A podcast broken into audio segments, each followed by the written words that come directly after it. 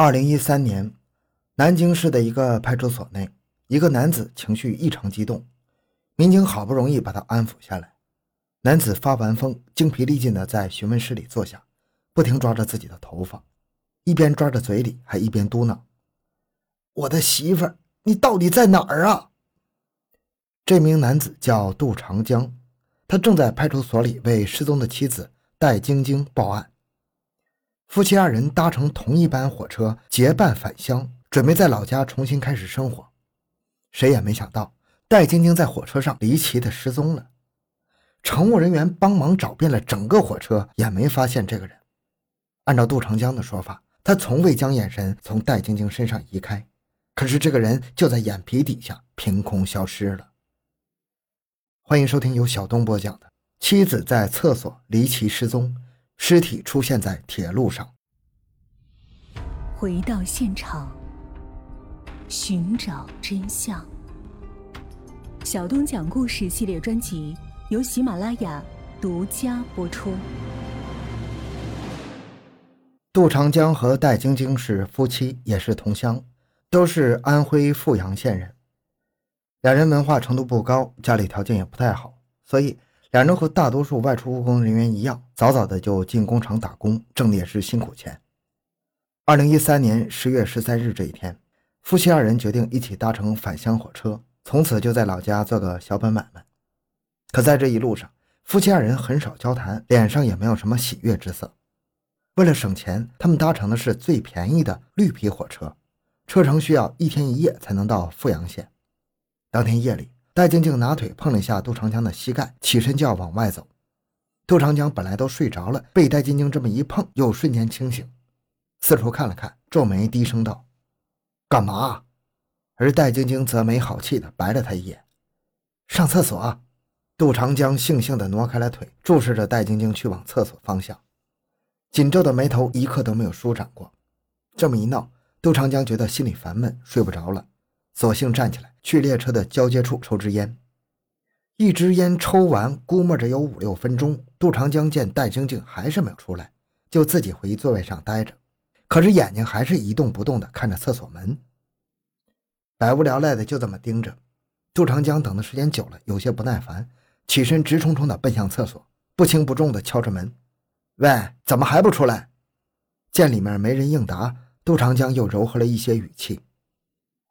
我不是想跟你吵架，我是关心你，你是不是哪儿不舒服呀？但是里面还是没有回应。杜长江把耳朵贴在门上，没听见门里有什么动静。他心里莫名其妙的有些七上八下，赶紧找乘务人员来帮忙。姑娘，我媳妇在里面老半天没出来，你帮我把门打开看看，万一她晕倒了怎么办？乘务员听到这个情况，连忙就对讲机向上级汇报。同时，立即掏出身上的钥匙去开门，门锁吱呀一声打开了。杜长江迫不及待的一把推开，却发现一眼就能看见的狭小厕所里根本就没有人。乘务人员看到杜长江有些惊慌，便好心的安慰他：“就这么大点地方，你先回座位，瞧瞧他是不是回到座位上了。嗯，在我这边，我帮您广播寻人。如果火车上没有，那他会不会提前下车了呢？”杜长江心里虽然疑惑，但是连忙否认。他不可能下车，我一直盯着这个门的，我就没见他出来过。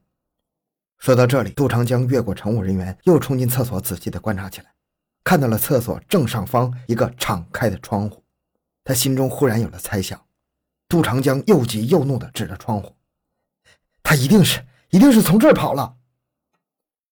乘务人员觉得面前这个男人有点不对劲儿，不是说两个人是夫妻吗？怎么做妻子的还要逃跑呢？由于夜已经深了，列车上的顾客们都在休息，乘务人员便与杜长江解释：“这个小窗户是给厕所通风，人是肯定过不去的。您先回座位坐好，我们列车组先帮您找找。下一站是南京，你也可以找警察帮忙。”乘务人员的确一节一节车厢帮着寻找了，但是仍然没有找到妻子的下落。杜长江的心中开始更加不安了，他担心自己的猜测成真，几乎一夜没合眼。列车刚刚到达南京，杜长江马上就提了行李，忙不迭的前往南京警察局报案。警察同志，我媳妇儿她在火车上失踪了，你们一定帮我找到啊！警察们一大早被杜长江说的云里雾里的，一个大活人怎么会在一辆行驶的火车上失踪呢？杜长江将事情的原委陈述了一遍，随后，办案经验丰富的民警立即联名各大片区一起进行搜寻。警察逐一排除了戴晶晶被拐卖或提前下车的可能，最终锁定在铁轨沿线搜查。这期间，杜长江一直留在警察局，心急如焚地等待着戴晶晶的音讯。由于铁轨沿线都是比较荒凉的地方，搜救工作难度较高。为了能够尽快搜寻到戴晶晶的下落，南京警方出动了大量的人员，大约花了十几天的时间，终于在某一段铁轨找到了眉目。心乱如麻的杜长江终于在十多天后的某个下午接到了警方的电话，而电话中民警的声音严肃低沉：“我们找到你妻子的下落了，你赶快来铁轨这边看看吧。”警察虽然没有明说，但是杜长江心里已经有了答案。他跌跌撞撞地赶到铁轨上。远远的就能看见警察们拉起的红色警戒线，地上还有一团黑乎乎的东西。其中一名警察看到杜长江走起路来身形不稳，连忙跑过去扶他。同志，我们找到了，情况不乐观，你节哀吧，跟我走吧。杜长江犹如五雷轰顶，紧张的一句完整的话都说不出来。越靠近那团黑乎乎的东西，脚底就是越打颤。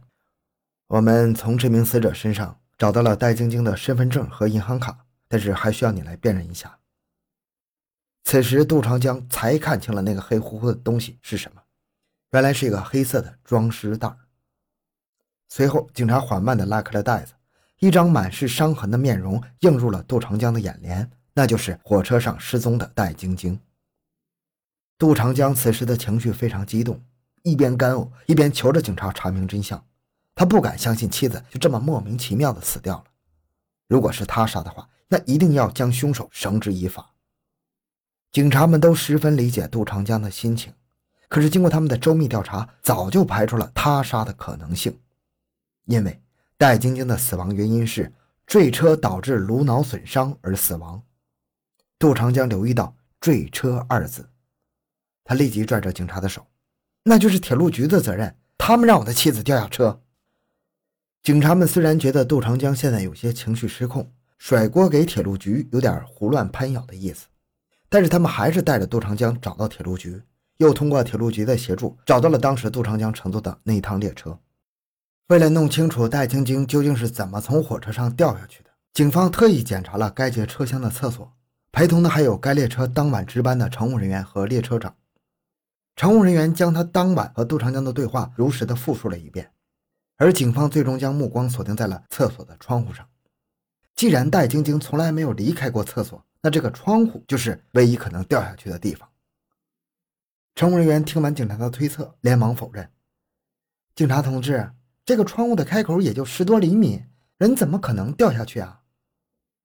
随后，警察拿出尺子量了量窗户的开口，又找了一名和戴晶晶身形差不多的女青年，尝试着将头往外伸。没想到她非常轻松的就把身体探了过去。为了让这个观点更具有说服力，警方又找到了一名身材适中的男子，而他同样能将身体探出去，只不过会比女同志稍微吃力一点。经过实验证明，这个窗户的确能够让一个成年人通过。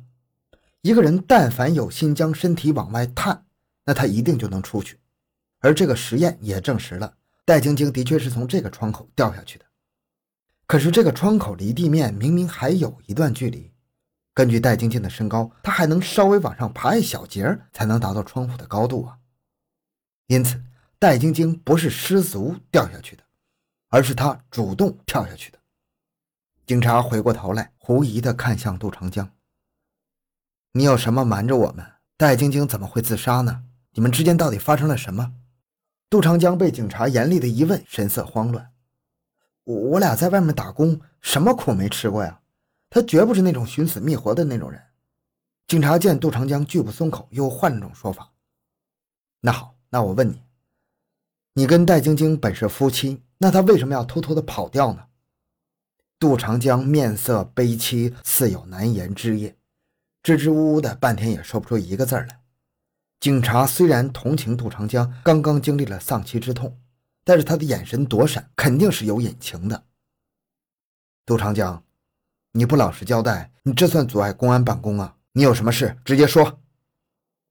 杜长江又是一把一把的抓着头发，埋着脑袋。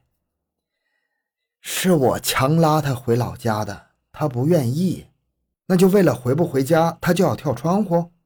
杜长江还没从戴晶晶是自己跳下去的事实中回过神来，加上警察接二连三的逼问，此时已经慌了神。他知道再也瞒不住了，便将二人近日发生的事情一五一十的交代了出来。杜长江说：“他非要拉着戴晶晶一起回老家，再也不出来，是为了保住二人的婚姻。两人结完婚就外出打工，虽然是同一个工厂，但是不同组，上工下工的时间也不一样。”而且那个时候没有夫妻宿舍，都是男和女分开住，所以两人平时相聚的时间也很少。某天，杜长江听说戴晶晶有外遇，他本来是不信的，可是心里有个疙瘩。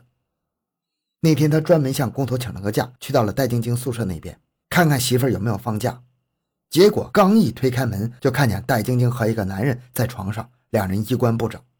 杜长江怒火中烧，抄起家伙就要揍那个男人。戴晶晶顾不得穿好衣服，一把抱住杜长江，大喊让那个男人快走。等到杜长江终于冷静下来，他才质问戴晶晶：“你为什么要对不起我？”戴晶晶放开杜长江，坐回床上整理衣服，哭天抹泪的诉说着：“我们虽是夫妻，可你关心过我吗？给我买过什么吗？你想要什么跟我说嘛！”杜长江气急败坏的把门板砸得哐哐响，而戴晶晶并没有害怕，反倒是有些哀怨。我俩一个厂子，十天半月见不到你一回，一打听你，你就在忙。你忙，别人怎么不忙？别人就会关心我。这是关心吗？关心都关系到床上了。杜长江只恨自己无能啊，他也不可能找那个男人大打出手，他要面子，不想把这个事情闹得人尽皆知。他也不能因为这件事儿跟戴晶晶离婚，因为回家没法交代。那既然厂子里待不住了，那就回家吧。回家了，那这边的破事儿就当没发生过。戴晶晶是不愿意回去的，他觉得大城市好，能赚钱也比老家自由。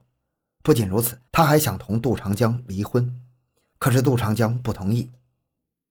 他没办法，于是心不甘情不愿的一同踏上了回家的火车。一路上，两人都没怎么说话，各自揣着心事儿。其实，在白天上车的时候，戴晶晶就观察过火车的情况。客厢坐满了人，是不可能跑得掉的。再说，杜长江一双眼睛死死盯在他身上，他想提前溜下车也是不可能的。那就只剩下厕所那个窗户了。戴晶晶是这么想的，也是这么做的。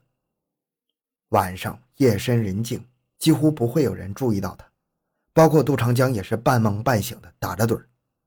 于是他小心翼翼地从行李袋中拿出了身份证和银行卡，揣在自己身上。一切准备工作做好之后，又让杜长江亲眼看见自己去上厕所。他本想是等着火车站快到站的时候再往下跳，可是他听见了杜长江的敲门声，情急之下才纵身一跃。他以为这是生路，却没想到这是死路。好，今天的内容就讲到这里。小东的个人微信号六五七六二六六，感谢您的收听，咱们下期再见。